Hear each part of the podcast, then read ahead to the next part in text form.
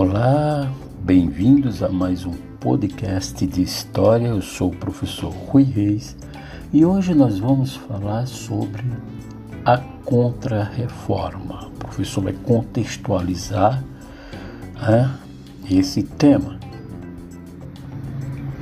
O que a Igreja de fato fez para conter o avanço dos protestantes na Europa Ocidental? O que significa então contra-reforma? Então vamos entender esses dois, essas duas questões inicialmente. Em primeiro lugar, vamos entender o que é e o que foi a contra-reforma. O que significa? Contra-reforma é, é o movimento da Igreja Católica para se modernizar, ou seja, uma forma de conter o avanço protestante. Como assim, professor? Então vamos entender então, né? Em primeiro lugar, é importante que a gente entenda a diferença entre reforma e contra contra reforma. A reforma nós já estudamos anteriormente. Né? Ela foi um movimento religioso né? que se voltou contra as ações e regras da Igreja Católica e tem como principal agente religioso nesse processo da reforma o monge alemão Martin Lutero. Ok, esse assunto já foi contextualizado por mim na aula passada. Mas afinal, o que foi então, professor, a contra-reforma? A contra-reforma foi uma reforma dentro da própria Igreja Católica, né, que vai convocar o Concílio de Trento ou seja, uma reunião, né? e essa reunião ocorreu entre, no período, entre 1545 até 1563. Olha lá, hein? vejam bem, durou quase 18 anos. Mas afinal de contas, qual era o principal objetivo dessa reunião?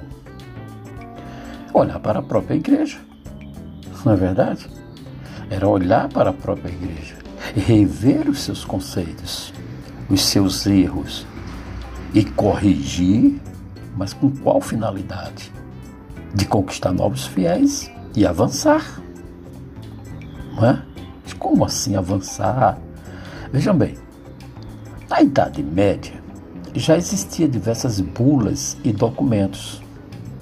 O cristianismo católico foi inventado durante a Idade Média né? Mas que se adequava ao mundo medieval.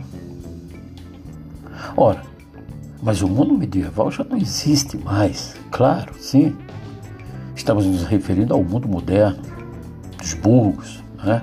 ou seja, das pessoas que moravam nas cidades, com uma outra forma de pensar e ver o mundo.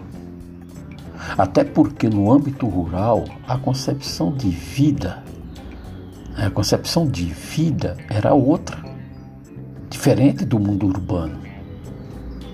Graças aos movimentos culturais, da maneira de ver o mundo, de produzir artes, que passa a perceber uma nova maneira de ver o mundo, reafirmar os dogmas da igreja. Para isso, a igreja passa a criar os seminários que objetivo a igreja cria esses, esses seminários? Para quê? Entendam bem. Na Idade Média, as pessoas aprendiam a ser padre com alguém ao lado dele. Ou seja, eu sou padre, eu ensino alguém, que ensina alguém, esse alguém ensina alguém, e assim sucessivamente. Então, ao longo prazo, cada padre vai ter um pensamento, uma prática, uma forma de ver o mundo e de interpretar a Bíblia. É como, é como um, um, um, um assunto que a gente passa para alguém na, na escola mesmo, com os amigos, a gente passa um um determinado assunto para uma pessoa, essa pessoa passa para outra, já vai contextualizada de forma diferente, a outra já passa para outra, e vai chegar no final do conta, no final desse, de, de, de outras pessoas, quando chega na última pessoa assim, é, chega completamente diferente, distorcida. Né? Então, dessa forma, era, era a igreja nessa época. Criar seminários significa ensinar ao próprio clero o que é ser católico. Né? Então, vamos criar o catecismo.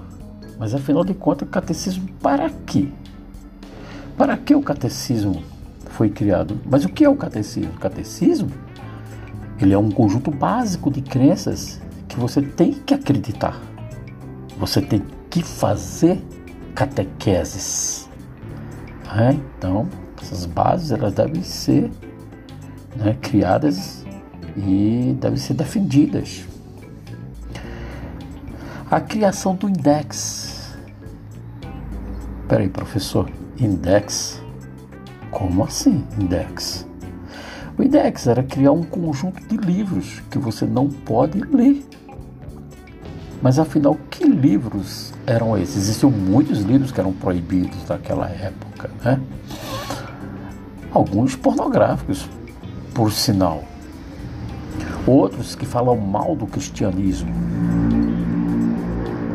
E etc reativar o tribunal da Santa Inquisição, punir os hereges. Professor, que herege? Que heresia? Heresia, gente, quer dizer escolha. Ou seja, eu escolho a não seguir o catolicismo. Para os católicos, sou um herege. Isso é heresia.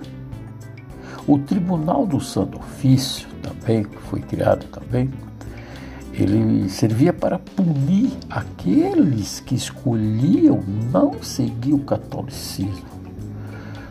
Ufa, quantas regras e normas, né? E os índios, professor? Os índios são hereges? Não. Não, os índios não são hereges. Por que eu vou falar dos índios?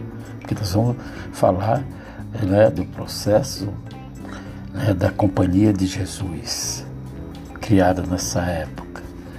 Por que, que os índios não são hereges? Porque eles nunca conheceram o catolicismo.